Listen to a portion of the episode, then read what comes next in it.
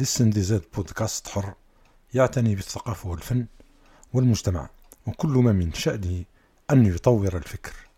أعزائي المستمعين نستهل حلقة اليوم بالحديث عن الحبة السوداء أو حبة البركة. بسم الله الرحمن الرحيم. إن الحمد لله نحمده ونستعينه ونستهديه.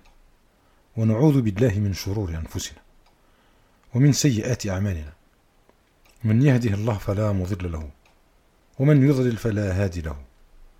وأشهد أن لا إله إلا الله وحده لا شريك له وأشهد أن محمدا عبد الله ورسوله صلى الله عليه وسلم. يقول الله سبحانه وتعالى في كتابه العزيز الحكيم بعد أعوذ بالله من الشيطان الرجيم. بسم الله الرحمن الرحيم. يا أيها الذين آمنوا اتقوا الله حق تقاته ولا تموتن إلا وأنتم مسلمون.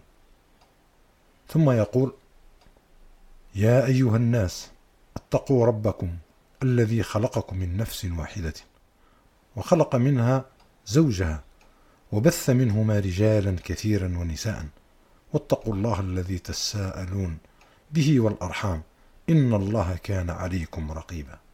ثم يقول أيضا يا أيها الذين آمنوا اتقوا الله وقولوا قولا سديدا يصلح لكم أعمالكم ويغفر لكم ذنوبكم ومن يطع الله ورسوله فقد فاز فوزا عظيما. صدق الله العظيم. أما بعد فإن أصدق الحديث كتاب الله تعالى وخير الهدى هدي محمد صلى الله عليه وسلم وشر الأمور محدثاتها فكل محدثة بدعة وكل بدعة ضلالة وكل ضلالة في النار. أختي المسلمة أخي المسلم في هذه الحلقة نحاول أن نلقي الضوء على إحدى معجزات النبي صلى الله عليه وسلم في مجال الطب وما أكثرها وهذه المعجزة التي نحن بصددها هي إخباره صلى الله عليه وسلم بأن الحبة السوداء فيها شفاء من كل داء. فعن أبي هريرة رضي الله عنه أن رسول الله صلى الله عليه وسلم قال عليكم بهذه الحبة السوداء فإن فيها شفاء من كل داء إلا السام والمقصود هنا بالسام وهو الموت. وقبل أن نتحدث عن هذه المعجزة الطبية ونفصل القول في فوائد الحبة السوداء. أو حبة البركة كما تعرف عند البعض. نحب أن نلفت انتباهك أختي المسلمة أخي المسلم إلى أمرين هما من الأهمية بمكان بحيث يجب على كل مسلم أن يحيط بهما علما. فأما الأمر الأول يجب على كل مسلم أن يعتقد اعتقادا جازما بأن الشفاء بيد الله وحده. فالله سبحانه وتعالى هو الشافي. ولا يملك الإنسان مهما أوتي من العلم أن يشفي نفسه أو غيره إلا بإذن الله سبحانه وتعالى. وما الأدوية ووسائل العلاج المختلفة إلا أسبابا إن صادفت إرادة الله سبحانه في شفاء المريض شفته وإن لم توافق إرادته لم يكن لها من أثر يذكر. وإذا كان الذين لا يؤمنون بالله يقولون بأن الأدوية هي الشافية فلينبئوننا بصدق لماذا يموت المرضى عندهم؟ وهم يتلقون العلاج في أكبر المستشفيات وعند أحسن الأطباء. ولا أراهم سوف يقنعوننا بجواب ولو كان بعضهم لبعض ظاهرا. أما نحن المسلمين فنعتقد بأن الشافي هو الله. وحده لا شريك له. ونقول كما قال القرآن على لسان سيدنا إبراهيم عليه وعلى نبينا أزكى السلام وهو يعدد نعم الله تعالى عليه. بعد أعوذ بالله من الشيطان الرجيم. بسم الله الرحمن الرحيم. الذي خلقني فهو يهديني والذي هو يطعمني ويسقيني وإذا مرضت فهو يشفيني. والذي يميتني ثم يحييني والذي أطمع أن يغفر لي خطيئتي يوم الدين. صدق الله العظيم. ونقول أيضا كما قال المسيح عيسى بن مريم عليه السلام من قبل لما أرسله الله تعالى إلى بني إسرائيل وأجرى على يديه المعجزات ومن بينها شفاء المرضى فكان يقول أفعل كذا بإذن الله.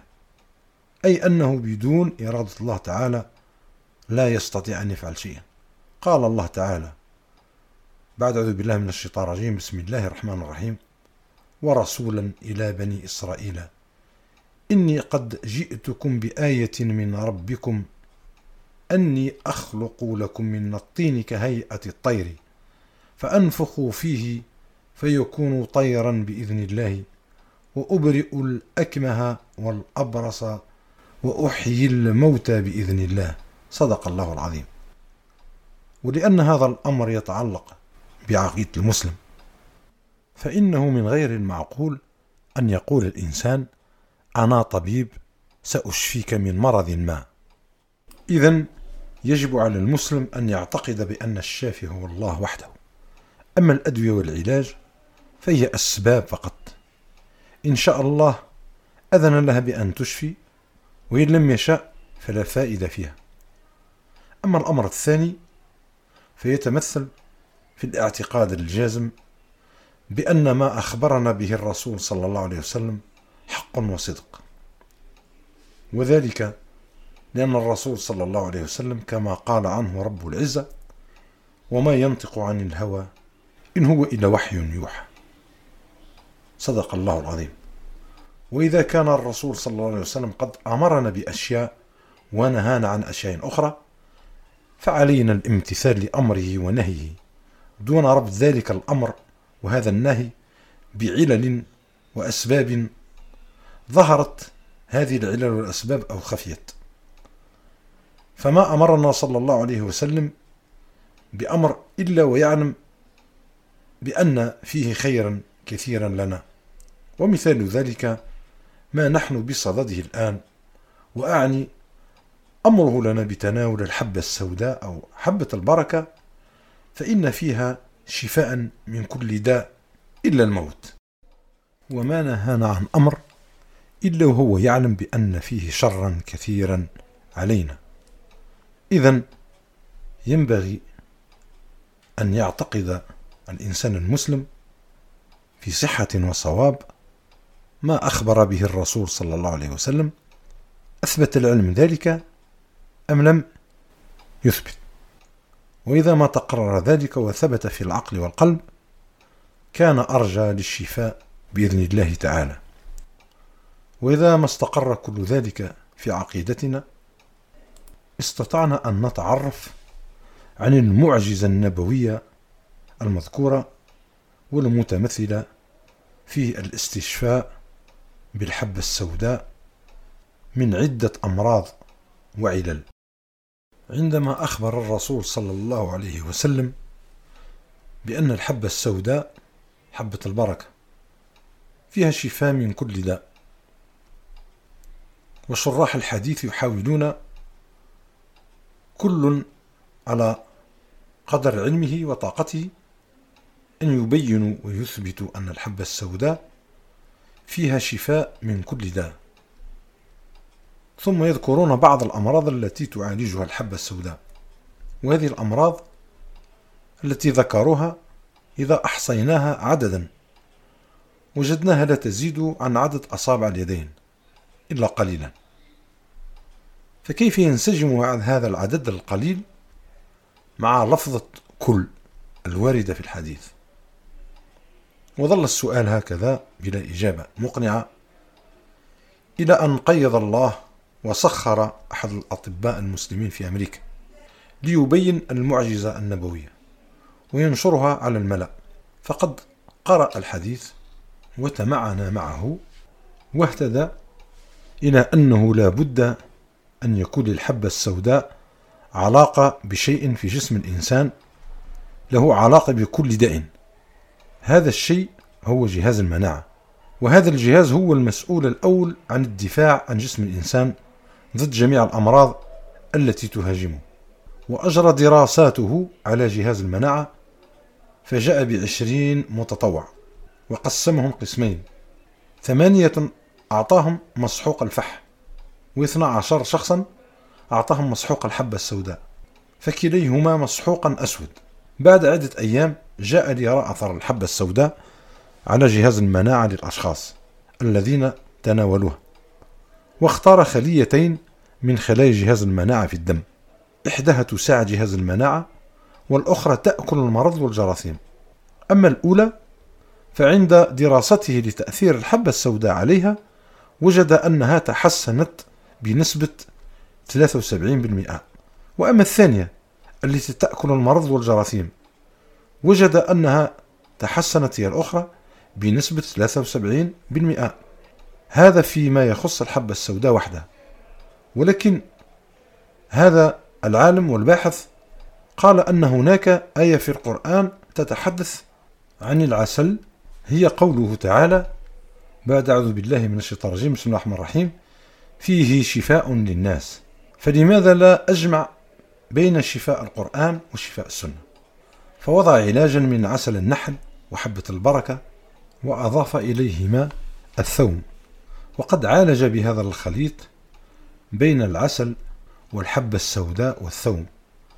مرضى بالسرطان ووجد نتيجة تعاطي هذا الدواء تحسن الخلايا المساعدة لجهاز المناعة بنسبة 200% وتحسنت الخلايا الآكلة للجراثيم بنسبة 300% وقد قدم هذا البحث إلى اتحاد الجمعيات الأمريكية للعلوم التجريبية الحيوية.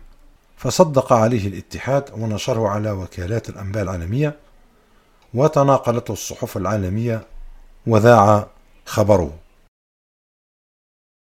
يجيب الداعية الإسلامي عبد المجيد الزنداني قائلا بقيت هناك نقطة في البحث وهي أن الرسول صلى الله عليه وسلم لما قال الحديث قال شفاء ولم يقل الشفاء من كل داء. والآية الكريمة قالت فيه شفاء للناس سورة النحل الآية 69 ولم تقل فيه الشفاء. وفرق بين الشفاء وشفاء. لأن الشفاء نكرة والشفاء معرفة. بصيغة التعريف تعني أنه لا يبقى أي أثر للمرض. والحديث جاء بصيغة التنكير أي أن أي شفاء يحدث يصدق عليه أن يقال إنه شفاء بنسبة خمسة بالمئة أو شفاء بنسبة عشرة بالمئة أو شفاء بنسبة خمسين بالمئة وهلم جرا. فأي نسبة تتحقق يطلق عليها شفاء.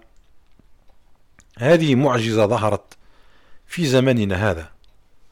بدأ المسلمون يقدمونها للناس وهذا وعد الله. سنريهم آياتنا في الآفاق وفي أنفسهم حتى يتبين لهم أنه الحق. صدق الله العظيم. فهذا الحديث كانت الكيفية فيه غير واضحة وقيض الله سبحانه وتعالى له من أزال غموضة.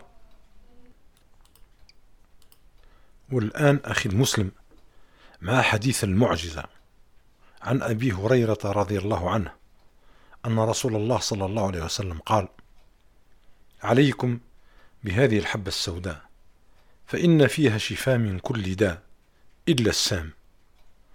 وإليك أخي بعض الطرق والوصفات المجربة في كيفية العلاج بالحبة السوداء. وقد قسمنا هذه الأمراض حسب أجزاء الجسم. مثلا الأمراض التي تصيب منطقة الرأس والوجه. الأمراض التي تصيب منطقة الصدر البطن وهكذا. أولا علاج الأمراض التي تصيب منطقة الرأس. لعلاج الصداع قال ابن القيم في زاد الميعاد في الجزء الخاص بالطب النبوي. والضماد به بزيت الحبة السوداء ينفع من الصداع البارد. هناك طريقة ثانية. نقوم بدهان مكان الصداع مع التدليك بزيت حبة البركة. وطريقة ثالثة. يخلط مسحوق الحبة السوداء مع زيت الزيتون. البكر ثم تعصر بواسطة خرقة ويقطر الزيت في أنف المصاب. وهناك طريقة أخرى تدق حبة البركة وتنقع في خل التفاح ويدهن بهذا الخليط الرأس أو مكان الصداع. ولعلاج الزكام قال ابن القيم في زاد المعاد يتم دق حبة البركة وصرها في خرقة ويتم شمها دائما فبهذه الطريقة يذهب الزكام عن المصاب. أو يتم قلي حبة البركة على نار ثم تدق ناعما وتنقع في زيت الزيتون وتقطر في الأنف ثلاث مرات أو أربع مرات في اليوم. فهذا نافع ويقضي على الزكام العارض الذي يكون معه عطاس كثير. كذلك لعلاج أوجاع الأسنان واللثة وآلام اللوزة والحنجرة. قال ابن القيم في زاد الميعاد دائما إذا طبخت حبة البركة بخل التفاح وتستعمل كمضغة لعلاج التهاب اللثة والأسنان وخاصة المصاحبة لنزلات البرد. هناك استعمالات كثيرة لحبة البركة أو الحبة السوداء آه، في آه، علاج أمراض كثيرة والوقاية من أمراض كثيرة. سوف نتطرق لهذه العلاجات بالتفصيل في حلقة لاحقة إن شاء الله. ولا يسعنا أعزائي المستمعين أخي المسلم أختي المسلمة إلا أن نقول لكم السلام عليكم ورحمة الله تعالى وبركاته وفي لقاء مستقبل إن شاء الله.